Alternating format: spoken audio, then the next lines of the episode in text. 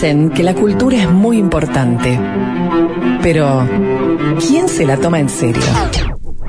Por suerte hay alguien que viene a denunciarlos a todos. Los pedantes que compiten por ser el primero en gritar ¡Bravo! Los políticos que leen todos el mismo bestseller. Los tecnócratas que cierran los teatros. Ciudadano Ilustre. La columna de Fernando Medina.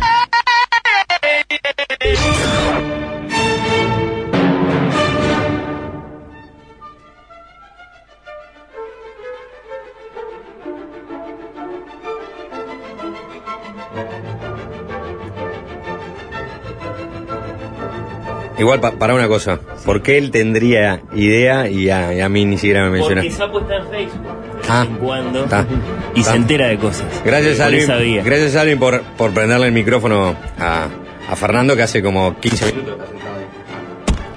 Sí, es impresionante. Este, ¿Cómo ahora, andan, eh, muchachos? Te entendí perfectamente, disculpa, no quise este, de ninguna... ¿Te sen- este, se- ¿Sentiste que te, te traté de desinformado, Exacto, Juanchi? No, exacto, exacto. me no, sentí, viste, me, me, me, me, me- me hirió, viste, y enseguida quise objetar lo que habías dicho de alguna manera, pero no, está bien, perfecto. Esta es la historia de una réplica.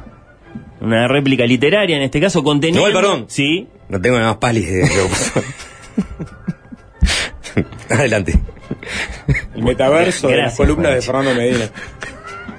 Eh, so- son así estas columnas. Sí. No, no, no, no es que, que, que estas sean como No. eh, manchas en lo que en lo que yo vengo a, a- a volcar al aire, sino que eh, esto es parte, ¿no? Decía, esta es la historia de una réplica conteniendo o no un insulto, veremos. Me gustaría que los oyentes de Fácil Desviarse les podría pedir bueno, réplicas memorables, pero creo que no, creo que voy a ir por otro lado. Les voy a pedir que se imaginen una cierta réplica, porque me, me quedé escuchando la, la entrevista con, con el coordinador de campaña de Orsi y me preguntaba cuál, cuál podría haber sido una buena réplica de Cose a lo de, a lo de Carolina no le gana a los blancos. Bien, interesante. De esas, viste, que, que no, Sí. no se te ocurren en el momento, pero después sí. Sí. ¿Cómo no dije esto? Una Eh, buena réplica, eh, Pepe, claro. yo no le gano a los blancos, pero vos... Sí, sí vale todo, ¿no? Sí, sí vale todo. No, Bueno. no, no, no solo- Miren, cada vez que Mujica este, apoyó algún algún candidato eh, eh, suyo para, para, para ganar una elección, perdió, inclusive yo misma. Esa es Así una buena que- réplica, ¿no? Pero, Sí, sí. Así que, claro, ¿Eh? Permítanme que, que no, no, no esté demasiado preocupada, algo así. Claro, exacto. Sí, sí, sí, sí. Bueno, veremos si esta que yo voy a contar eh, es la historia de una gran réplica, qué tan contundente, qué tan elegante, eh, como aquella de, de H.G. Wells, eh, al- al- a hoy olvidado Hilario Belloc, que lo acusó de ser un inglés provinciano. A lo que el autor de La máquina del tiempo, ¿no? H.G. Wells contestó, ah, claro, porque el señor Belloc, al parecer, nació en toda Europa.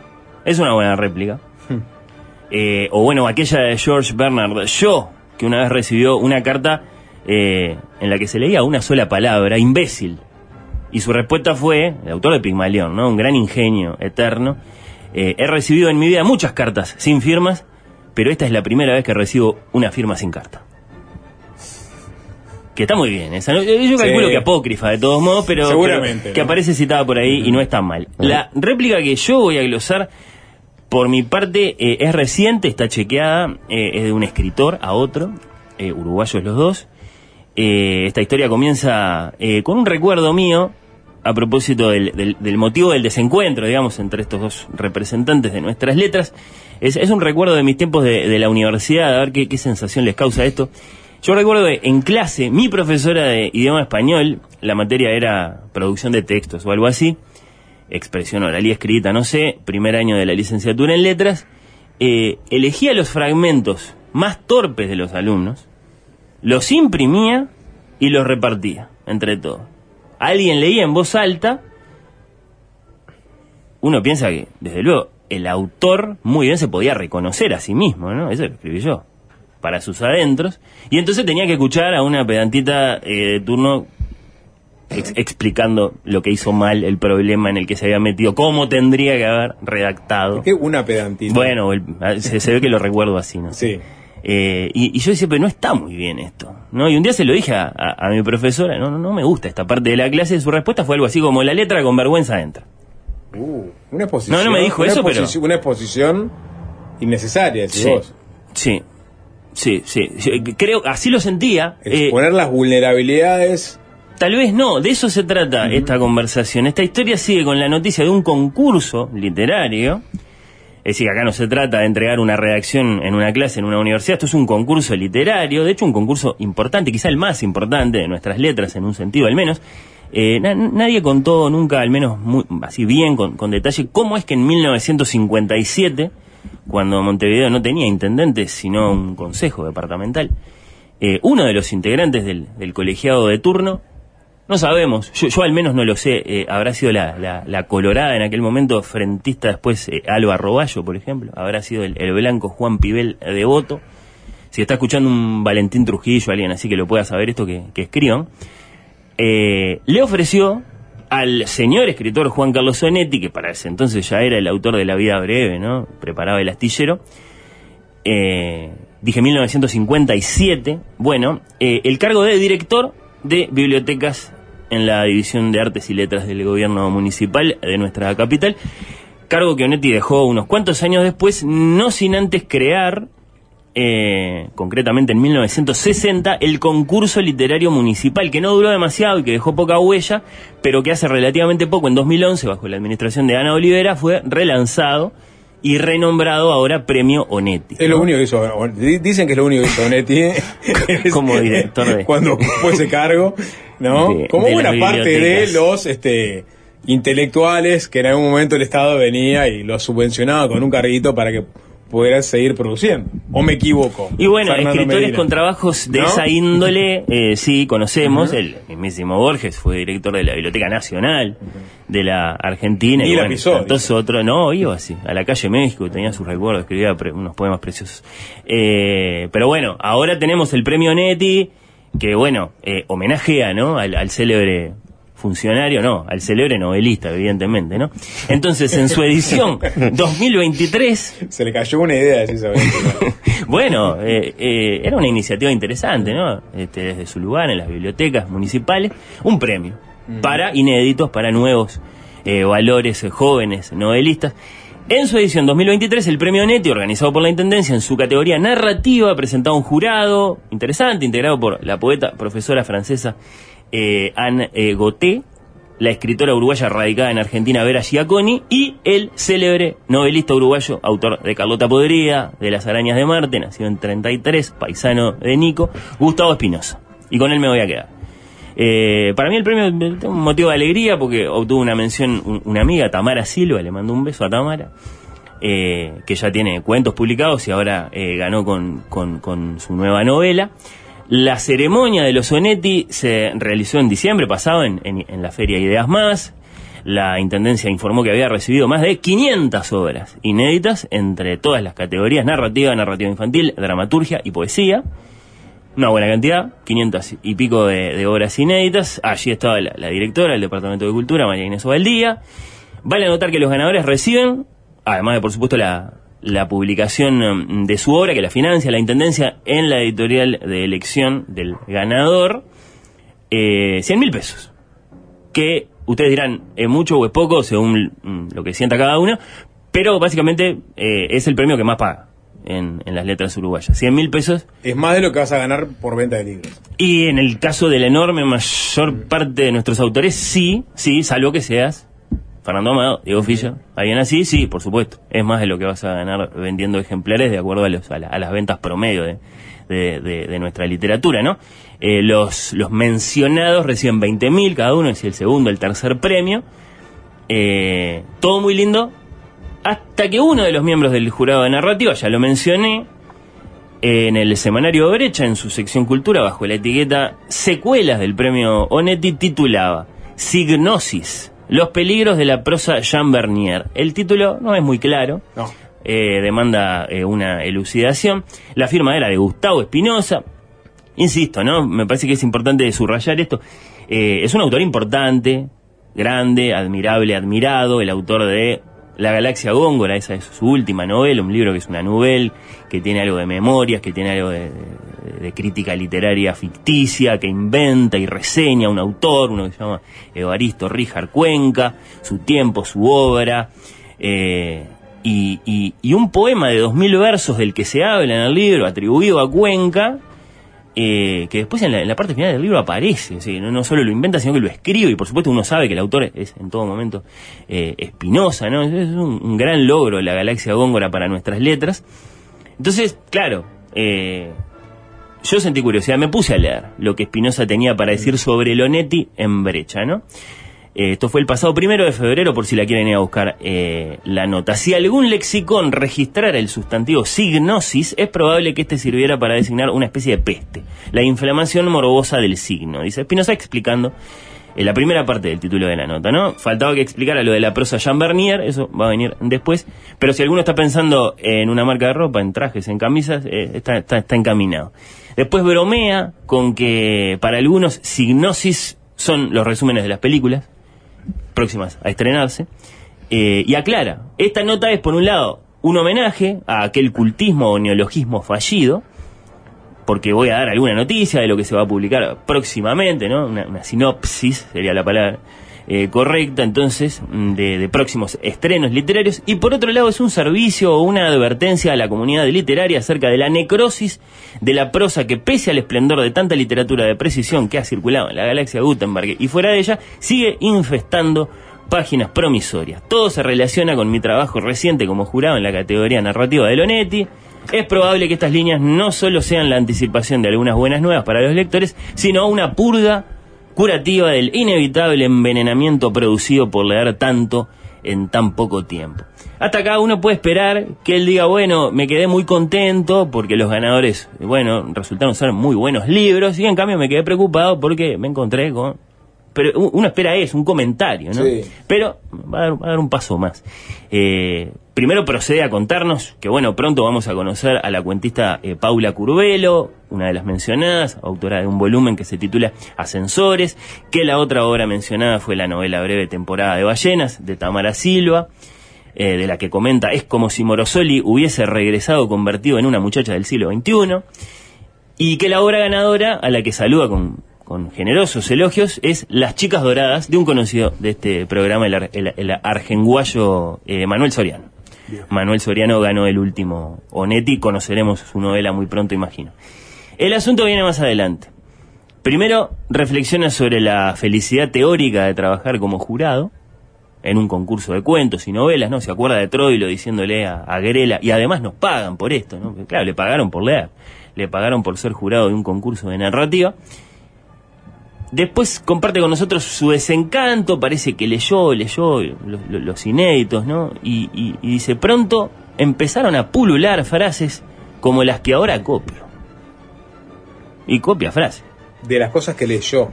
de los inéditos. Con Sí. la fin, sí, y ¿Se la- puede hacer esto? Ya, esa es una primera pregunta. La hiciste muy Eh, bien. Es una falta de ética. Vos lo, Yo ya lo ya está, ya le pusiste el, ¿sí? Sí, por supuesto. Con la finalidad de dirigirse a su habitación, decidió darle un vistazo al cuarto de su progenitora. El frío de la noche invadió sus fosas nasales. Los contendientes iban perdiendo sus capacidades pugilísticas a medida que avanzaba la noche. Se miran un instante, algo en los ojos de aquella mujer imanta los ojos verde esmeralda del muchacho. Estos enunciados son parte de textos diferentes. Algunos figuran al principio, otros en el medio, otros al final.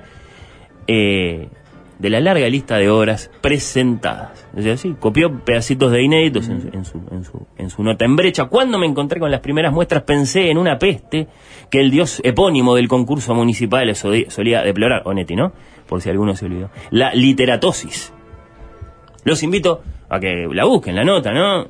Si, les pica la, curiosidad por conocer este- esta reacción de un escritor consagrado y muy experiente, como Gustavo Espinosa, a esta muestra de la narrativa joven, nueva, eh, uruguaya, eh, bajo la forma de unas cuantas decenas, ¿no? Imaginamos de, de proyectos, de libros. Al principio se me ocurrieron metáforas tremendistas y e- epidemiológicas para dar cuenta de esta bacteria resistente de la escritura o carcoma notarial de la prosa generadora de una necrosis textual capaz de arruinar fábulas y estructuras atendibles. Ocurre que quienes incurren en esta clase de jerga cartonada no escriben mal por descuido o negligencia, sino deliberadamente. No sé por qué, tal vez mm, por defecto, los imagino varones, van hacia la literatura como hacia un cumpleaños de 15 o un casamiento, enfundados en un atavío económico y correcto, acaso nuevo, comprado en Jean Bernier. Mm, Ese traje de confección, como dirían mis tías, o preta porter, como dirían eh, las revistas que leían mis tías, vuelve tiesos a los que los usan para ocasiones especiales, creyendo a veces que están siendo elegantes o atractivos. Les reservo el final de la nota para que lo descubran en el semanario en cuestión, en brecha. Lo concreto para la conclusión de esta historia, como dije, la, historia de una, de una réplica, es que hay un escritor que le contestó a Espinosa. Como yo me atreví así a, a protestarle a mi profesora, pero... La literatura con sangre entra. Eso me dijo mi profesora a mí. Y- y- con vergüenza me dijo, porque claro, no es con sangre en este caso, es como, se tiene que sentir mal. Y acá se propone nuevamente, o sea, diciendo, exponiendo las falencias de las nuevas generaciones en materia de escritura de ficción. El maestro un poco... Quizás podamos asusar un poco este, las mentes de los próximos concursantes. Vos, Sí. capaz que no vengan tan encorsetados pensando que eh, son elegantes en su prosa, sino que este, vayan por otro lado. Y rompió una regla Espinosa Y rompió en favor de una- un efecto, ¿no? Sí. Eh, Juanchi dice, este, no- no se hace eso porque son inéditos, no son tuyos además, para andar publicándolos. Eh, rompió esa regla, claramente. eh, y lo cierto es que, insisto, hay un escritor que le contestó eh, a Espinosa como le podrían haber contestado a tantos jurados, ¿no? Eh, memorablemente a Borges y a Bioy, cierta vez que, que- que oficiaron de jurado en un, en un certamen de poesía, uno de La Nación, en el 63. Y bueno, sucedió ahí que eh, años más tarde alguien accedió a la libreta que los inmortales escritores argentinos habían utilizado para ordenar sus juicios, sus opiniones respecto de las obras presentadas y difundió la hojita en cuestión que hoy es mítica en las redes sociales. Bueno, pero eso estuvo bien. Eh, bueno, claro, el- esto, esto había sido en privado entre los claro. escritores, eh, pero alguien se enteró, ¿no? Sobre todo si, si pudo asociar el juicio a su obra, ¿no? Entonces, Borges y Bioy iban anotando. Eh, 13, perplejidad sintáctica, 14, mejor que otros, pero insensato, 15, inepto, escolar, eh, sí, eh, y así no, tampoco, autóctono y prescindible, superior a los anteriores, malo, malazo, curiosa ortografía, ¿Qué irresponsable es de peor, rimador. malazo o inepto escolar? No, y sigue, eh, Inepto caótico, escolar. ¿Eh? Inepto escolar. Inepto escolar es peor, ¿decís? incoherente, Sí. enérgico y tosco, eh, enfático y agrícola, vana, entusiasta, ridícula, misterioso y estúpido, acaso atendible, que es lo más parecido a un elogio. Ah, qué pedantería, por favor. Eran muy honestos. Bueno, me, me guardo para después de la pausa. Sí, sí, porque la, réplica. persona Dale. que replicó Sí. a, a Espinosa era uno de los concursantes. Para, en el caso de Borges no puedes hablar de pedantería, disculpa. Estás hablando de un escritor de la eh, Gran Siete, como que Maradona ve a un jugador y diga, este, este no llega a, la- a jugar a tercera. Este no sé cuánto y vos digas que es un pedante, no, es Maradona. No, la Pedante lo diga- es inherente a los genios. Está bien, pero la pedantería es inherente a los que se creen genios. Después de la tanda lo discutimos. Fácil desviarse.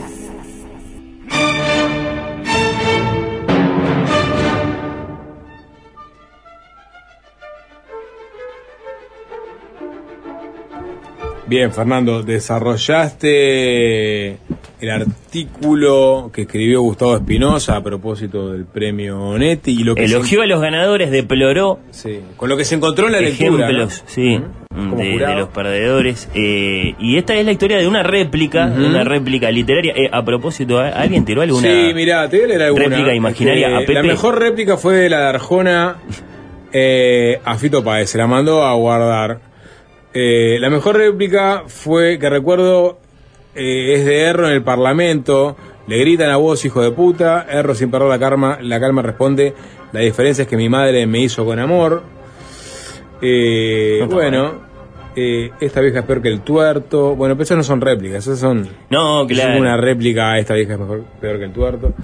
Eh, ta, ta, pero me quedo, me quedo con los aportes y, y bueno, y en los minutos finales la réplica, porque como sea, eh, después de todo lo que conté, el poeta, performer, letrista, eh, biógrafo, difusor del tango y de la canción rioplatense, ha escrito por ejemplo sobre Gustavo Nocetti, ahora más recientemente escribió sobre Laura Canoura, José Arenas, nacido en 1989, autor de libros como Sofía el Tango y otros desaciertos, como Papeles Suizos, no sé si hablamos de ese, que fue polémico en su momento, sobre todo allá en Colonia, como Los Rotos, que ha sido su primera novela publicada por Estuario, pues le contestó a Espinosa, ustedes eh, juzgarán si para la memoria o qué. Eh, no, no, no, no va a ser fácil que yo pueda leer esto bien y sin, sin tropiezos, pero lo voy a, la voy a leer. ¿sabes? Vamos. Eh, Gustavo Espinosa, sacate la postiza y me podés chupar bien la garompa vos y tu prosa barroco somnífera, tus mujeres que si no son putas son monjas, y tus varones frustrados con guitarra, bolches, viaguereros de modé. Te voy a comprar un pasaje a Montevideo, así se te airea la cabeza que ya pareces el abuelo gaga.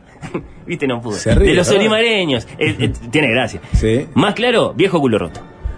Escribe un muy enojado, Sí. Arenas, eh, no sin gracia. Yo, yo, yo, yo le admito que no sin gracia en su cuenta de Facebook. Alguno dirá maliciosamente, vos lo dijiste. Porque a lo mejor una de las frases citadas eh, por Espinosa en Brecha eh, era suya. No lo sabemos. No lo sabe, obviamente no lo sabemos. Y solo lo van a especular eh, mentes maliciosas como la tuya, Sapo. Es- ¿Es el despecho o, o es la reacción a un artículo que entiende injusto? Que seguro es lo que me pasaba a mí con mi profesora, también lo estás pensando, Sí, ¿no? sí. Seguro que un día citó alguna este, torpeza mía y que por eso me disgustó tanto el ejercicio ese de repartir los fragmentitos. Me gusta, Y- me y gusta el escrachar. puterío entre escritores, para empezar. Así que. Es muy raro en las letras uruguayas. Eh, pero es el, camino, más frecuente. el abuelo tiene, Gagá de los eh, olimareños. es el camino que tienen que empezar a recorrer. Sí, Hace, pero, hace pero no Juanchi, mucho, Fernando, me un, un episodio también de, de, de, de putería entre Sí, claro. El de- el de Aprato, y sí vos, hablamos, sí, ¿no? claro. Y vos te estás transformando en el real de ellos. Exactamente. Obvio. No, me, no me ofende, no, no me ofende. Fue- eh, no, eh, pero, pero sí me desconcierta que primero este, te pusiste muy firme, no, estuvo muy mal. Espinosa. No, estuvo mal. Y ahora decís que este es el camino que tienen que Pero una vez que tomar estuvo mal, este, eh, tiene que haber consecuencias y reacciones tan eh, también fuera de lugar como estas. Porque porque no, lo- no, los escritores no van, no, no levanta mucho TV Show, ¿viste? Entonces, este... ¿Y ¿Qué ganarían con eso? Y capaz que venden algún libro. bueno. No, ganan, ganan más si el premio Netti el año que viene paga un millón de pesos. Ahí ganan más. Bueno, Que pero por algo se empieza. Show. Primero eh, empezás por TV Show y cuando Imagínate- Show habla del premio Netti, bueno, el- 20, 30 puterío de esto.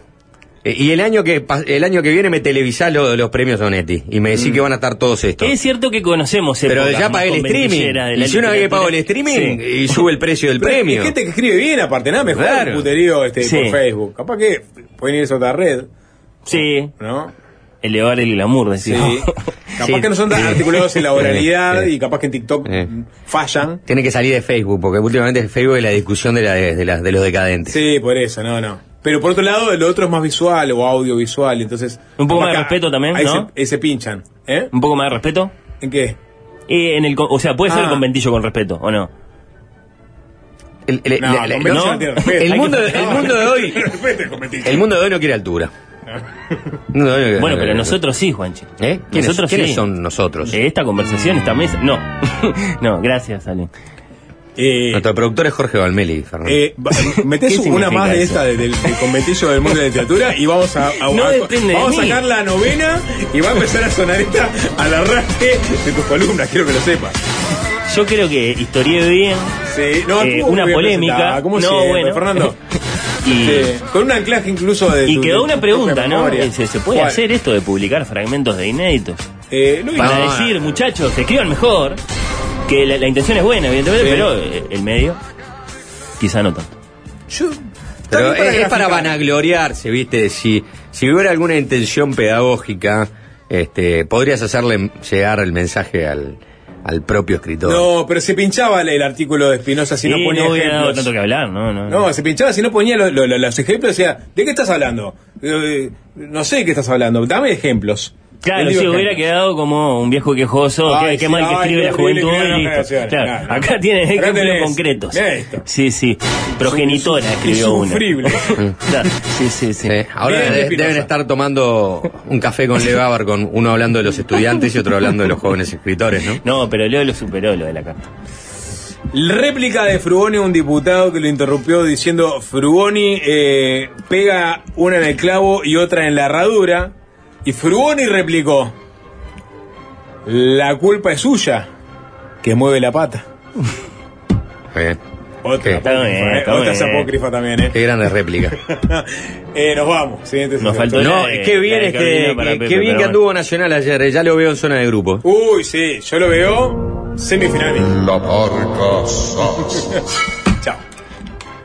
Y es fácil desviarse, es fácil desviarse. Fácil desviarse.